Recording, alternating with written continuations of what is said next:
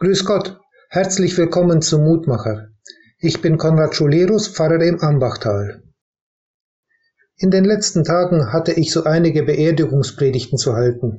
Ich frage die Angehörigen immer, was denn dem oder der Verstorbenen wichtig war im Leben. Und was es nun auch gewesen war, dieses Wichtige, und ob einer alt und im Frieden gestorben war, ob er von Krankheit und Schmerz erlöst wurde oder gerne noch ein paar Jahre gelebt hätte.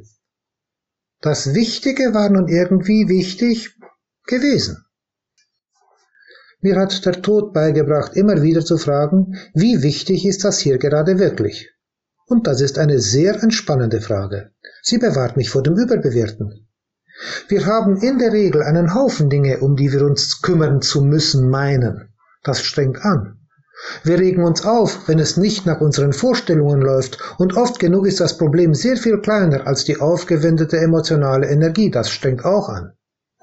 Mir hilft es da, wenn ich mich erinnere, auch dieses so wichtige Ding, auch dieses so wichtige Problem wird einmal wichtig gewesen sein. Die gleiche Haltung legt der Prophet Jeremia vor 2500 Jahren bereits seinen Landsleuten ans Herz, die nach Babylon in die Fremde verschleppt worden waren.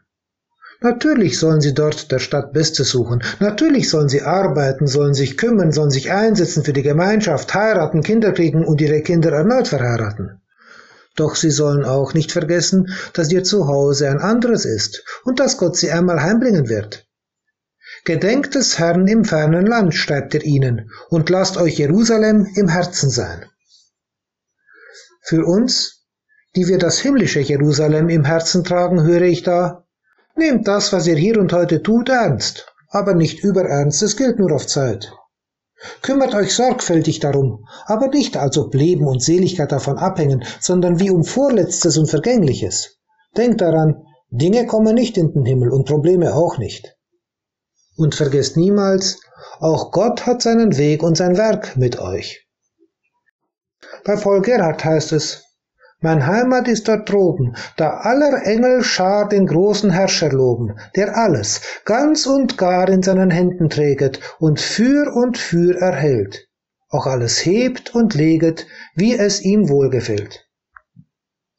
Gott, gib mir die Kraft zu ändern, was ich ändern kann. Gib mir die Geduld zu tragen, was ich nicht ändern kann. Und gib mir die Klugheit, das eine vom anderen zu unterscheiden. Amen.